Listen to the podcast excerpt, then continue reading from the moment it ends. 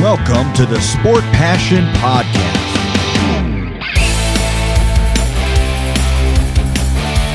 And here is your host, Lars Marendorf.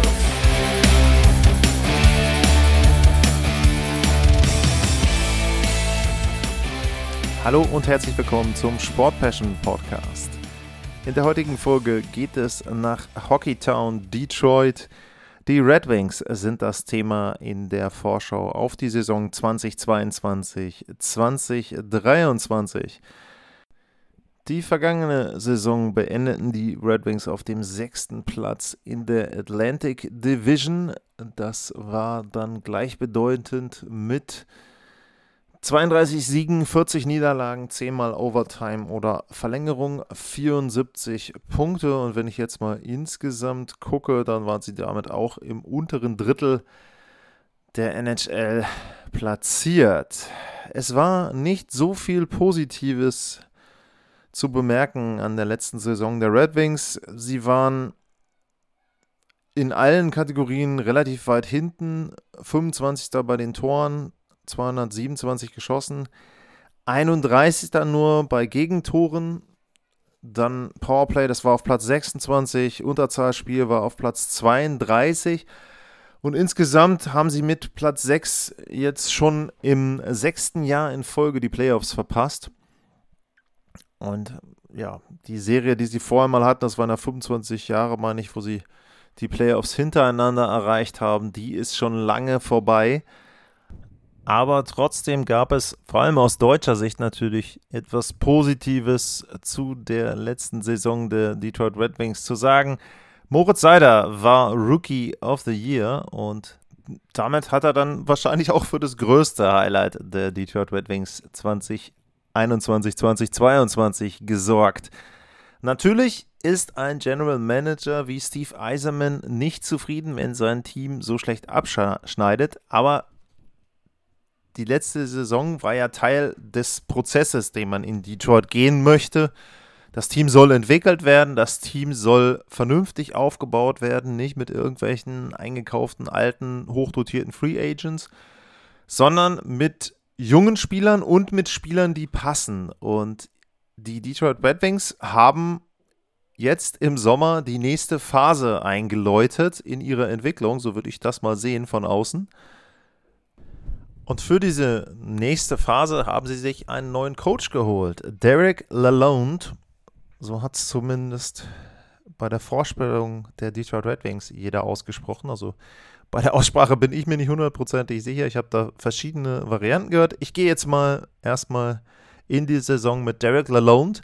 Der ist der neue Chefcoach der Detroit Red Wings. Der hat die letzten Jahre in Tampa Bay gearbeitet und die Lightning waren ja sehr, sehr erfolgreich und aus der Zeit in Tampa Bay kennt Steve Eisenman ihn noch, also jemand, der eben dann dem General Manager schon bekannt war und das finde ich auch eine logische Verpflichtung. Das ist auch, finde ich, vom, von der Entwicklung wieder her passend auch zu den Spielern. Jemand, der jetzt eben auch dann mehr Verantwortung bekommt in Detroit, der auch schon gezeigt hat, dass er Erfolg hatte woanders, jedenfalls in kleineren Rollen, jetzt eine größere Rolle und das passt für mich. Das ist ein Coach, der reinpasst in die Philosophie der Detroit Red Wings. Und ich glaube auch vom Spielstil, den er ja dann auch mit unterstützt hat bei den Tampa Bay Lightning, würde ich sagen, passt das auch ganz gut. Das ist wahrscheinlich auch eine Art Eishockey, die Steve Eiserman spielen will, denn letzten Endes muss man ja auch sagen, die Tampa Bay Lightning bestehen ja immer noch zu großen Teilen auch aus Spielern, die Steve Eiserman mit in den Verein reingebracht hat. Also neuer Coach Derek Lalonde. Und dazu waren die Detroit Red Wings eines der aktivsten Teams, was den Sommer betrifft. Sie haben diverse Spieler abgegeben, sie haben diverse Spieler geholt und da schauen wir jetzt mal drauf. Für die Torhüterposition haben sie sich Wille Huso geholt. Der hat ja vorher in St. Louis gespielt, sich damit Binnington das Tor ein bisschen geteilt, war derjenige Huso, der in der regulären Saison mehr Spielzeit hatte. Aber ja, er war Free Agent und ist jetzt nach Detroit gewechselt. Ich glaube, der Vertrag ist auch okay. Er bekommt drei Jahre 4,75 Millionen und diese 4,75 Millionen, übrigens, das scheint der Standardvertrag zu sein bei den Detroit Red Wings. Insgesamt vier Spieler bei den Red Wings haben einen Vertrag über 4,75 und drei davon haben den in dieser Spielzeit im Sommer unterschrieben. Der nächste war Ben Sherrod, der kommt äh, von Florida. Auch er hat einen Vertrag vier Jahre, 4,75 Millionen. Er kommt für die Defensive. Dazu noch Mark Pissick, ähm, hat einen Einjahresvertrag unterschrieben. Und dann haben sie noch diverse Stürmer sich geholt. Dominik Kubalik äh, kommt auch nach Detroit. Der hat die letzte Spielzeit bei Chicago gespielt. Dann kommt Andrew Cobb von den New York Rangers, ehemals Winnipeg vorher, also nur kurz in New York gewesen. Und äh, David Perron von den St. Louis Blues, der bekommt auch nochmal diesen Standardvertrag über 4,75 Millionen, zwei Jahre, Veteran. Und das waren die, Ab äh, die Zugänge. Und bei den Abgängen ist auch ein Deutscher mit dabei. Thomas Greis spielt jetzt in St. Louis. Sam Gagne, der spielt in Winnipeg. Troy Stacker in Arizona. Ja, und dann sind noch Olli Levi in Anaheim und Mitchell Stevens in Montreal gelandet. Die waren alle ehemals Red Wings im letzten Jahr. Also durchaus ein umgebauter Kader. Wenn ich mal durchzähle, sind es sieben Zugänge und zwei, vier, fünf Abgänge. Und das ist ja schon mal ordentlich Bewegung im Kader drin. Obwohl sie ein paar Verträge abgeschlossen haben, haben die Red Wings noch ein bisschen Cap Space, 8,17 Millionen. Er sieht aber etwas anders aus als noch im letzten Jahr, denn da hatte ich auch erwähnt vor der Saison, dass relativ viele Spieler bei den Red Wings auslaufende Vertrage, Verträge haben. Das ist jetzt nicht mehr so. Es gibt schon ein paar Spieler, die jetzt über nächste Saison hinaus einen Vertrag haben und sei es eben nur wie bei Perron ein Zweijahresvertrag, aber ein bisschen mehr Kontinuität ist dann doch da in Detroit. Wie gesagt, für mich nächste Stufe, die sie eingeleitet haben. Dann, was gibt es sonst noch zu sagen? Um, ähm, die Verteidigung ist noch trotzdem, glaube ich, ein bisschen eine der Schwachstellen. Mit Sherrod und Mata haben sie versucht, das Ganze zu adressieren. Ähm, Moritz Seider ist sicherlich der Kern dieser Verteidigung, derjenige, der da den, die größte Rolle spielt. Ähm, es gibt noch einen Rookie, interessanterweise auch ein Nummer 6-Pick wie Moritz Seider, das ist Simon Edwinson. Da wird ein bisschen spekuliert, ob der auch die Chance hat, der war 2021 der Nummer 6-Pick, ob er die Chance hat, da auch in den Kader der Red Wings mit reinzurutschen. Ähm, ist 19 Jahre alt, also das wäre sicherlich auch jemand, der da noch einiges dann mit lernen kann. Ähm, die Kombination Husos mit dabei, ähm, Nedeljkovic, ähm, auch im Tor das Duo, ähm, das ist sicherlich etwas, da setzen sie die Hoffnung mit drauf und dann, wie gesagt, die beiden Veteranen da in der Verteidigung, die da etwas mehr Ruhe reinbringen sollen. Vorne haben sie auch jetzt ein bisschen mehr Flexibilität. Ich hatte es ja erwähnt, Powerplay und äh, Unterzahlspiel waren nicht wirklich gut. Fürs Powerplay in David Perron äh, kannst du da sicherlich mit zu zählen. Sie zählen, glaube ich, auch drauf, dass Jakob Rana mehr spielt, dass er nicht mehr so viel verletzt ist. Dem hatten sie ja auch einen Dreijahresvertrag gegeben als er dann aus äh, Washington kam. Also auch jemand, der jetzt eben die nächsten beiden Jahre nochmal die Chance hat, sich da auch ein bisschen zu beweisen in Detroit. Andrew Korb wäre jemand, den man dann eher in Richtung Unterzahlspiel, Penalty-Killing sehen könnte, als eine der Verstärkungen, der da dann etwas mehr auch Qualität mit reinbringt insgesamt. Hat auch Kopp äh, ähm, gesagt, sie wollen nächste Saison einen, einen, größeren Schritt machen und Eiserman hat gesagt, sie wollen, ähm, es, es soll schwieriger sein, gegen die Red Wings zu spielen ähm, das soll nicht unbedingt heißen, dass sie jetzt irgendwie härter spielen oder brutaler, sondern sie wollen einfach mehr Kontrolle haben, sie wollen kompakter stehen, insgesamt als Mannschaft besser verteidigen, eine bessere Struktur haben. Und ich bin mir sicher, dass da ein paar Fortschritte zu sehen sein werden, denn natürlich finde ich, das Spielermaterial ist besser geworden, ganz klar gegenüber dem, was sie im letzten Jahr hatten. Also auch wirklich sinnvolle Ergänzungen. Ich war zum Beispiel wirklich überrascht, dass äh, Perron St. Louis verlassen hat. Aber wenn ich mal einfach nachgucke, der hat ja die letzten Jahre auch für St. Louis durchaus äh, ordentlich Tore gemacht. Klar, der ist 34, keine Frage, aber wenn ich jetzt mal angucke, ähm, die letzten vier Jahre, und da waren ja zwei Jahre dabei, die waren nicht komplett, 23, 25, 19 und 27 Tore. Ähm, auch letztes Jahr in den Playoffs zwölf Spiele, neun Tore, also bitte. Ähm, da kann der 34 sein, äh, aber trotzdem hat er noch äh, wirklich Qualität. Also das ist eben etwas, äh, ja, da haben die Red Wings schon, finde ich, jemanden verpflichtet, der ihnen da weiterhilft und der eben auch konkret weiterhilft. Ähm, was bringt das alles? Was kann bei der Saison dann rauskommen für die Red Wings? Ich habe es auch bei den weiteren jüngeren Teams erwähnt in der Atlantic Division. Es wird unheimlich schwer, irgendwie in diese Top 4 da oben reinzurutschen und auch das gilt ja für Detroit jetzt auch, die Hoffnung, dass man irgendwie diesen fünften Platz bekommen kann, dass man sagt, okay, man kommt jetzt irgendwie über die Wildcard mit rein. Weiß ich nicht, sehe ich auch nicht unbedingt, denn wenn ich auf die andere Division gucke, wer da auf 4, 5 und 6 ist, da sind die Capitals, ja, die machen vielleicht einen Schritt zurück, okay, kann sein, aber die Islanders, die waren letztes Jahr auf jeden Fall schlechter, als man das erwartet hat und Columbus hat den Kader ja jetzt auch nicht unbedingt geschwächt. Also darauf zu hoffen, dass man darüber vielleicht dann irgendwie den fünften Playoff-Platz in der Atlantic holen kann. Hm.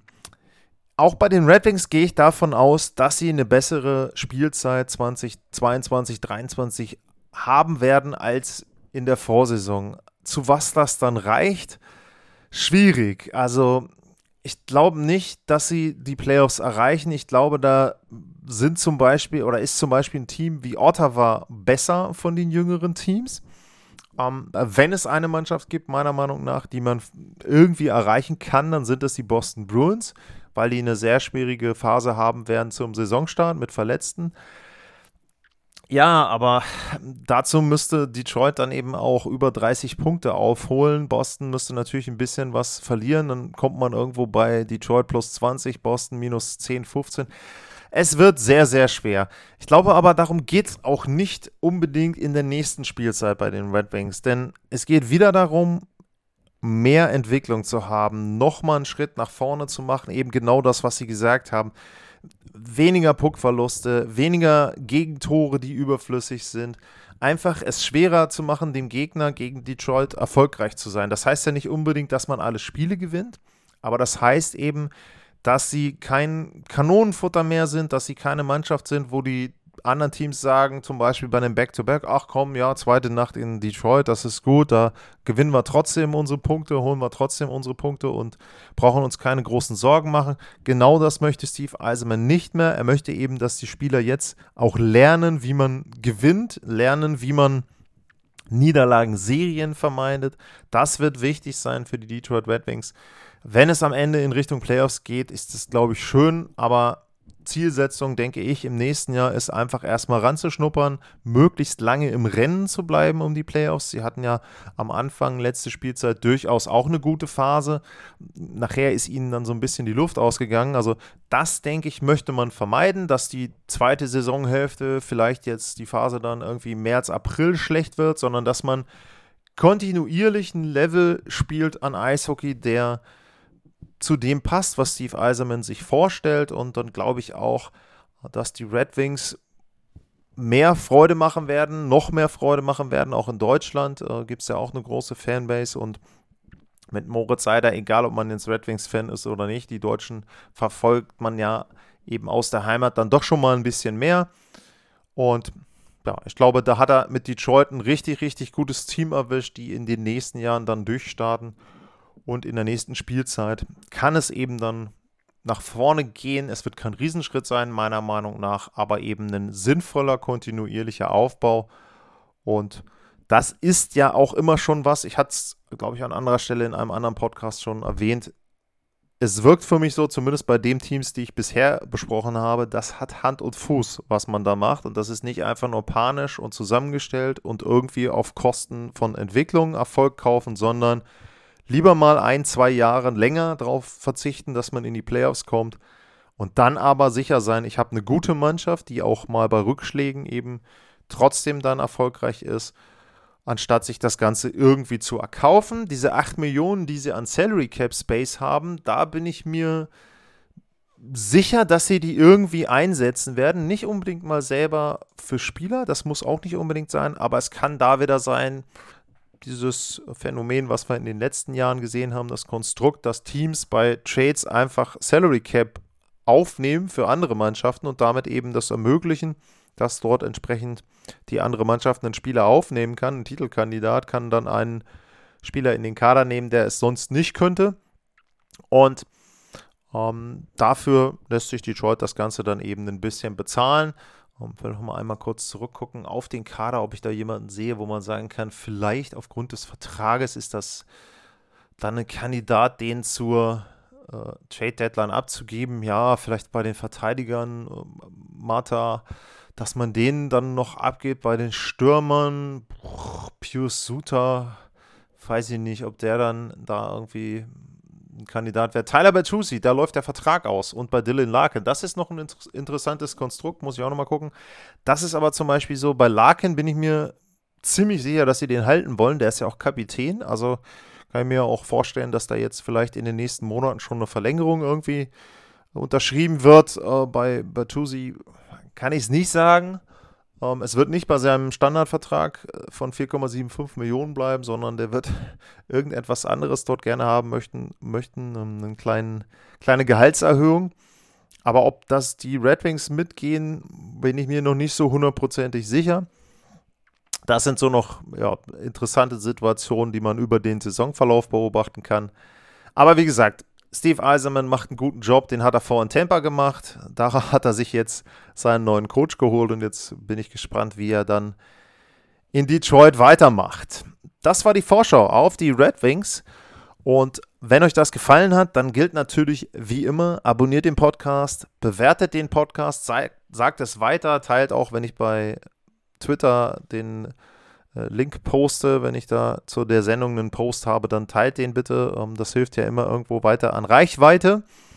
Und ansonsten gilt auch wie immer at lars-mar info at sportpassion.de. Da könnt ihr Kritik, Fragen, Anregungen loswerden, wenn ihr was habt zu den Red Wings, zu allen anderen Teams, nicht nur die noch kommen, sondern die auch schon dran waren. Also sehr gerne da auch.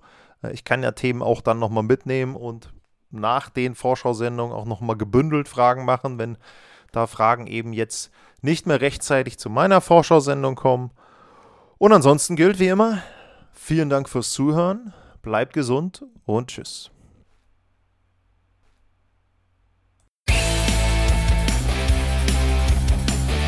Sportliche Grüße.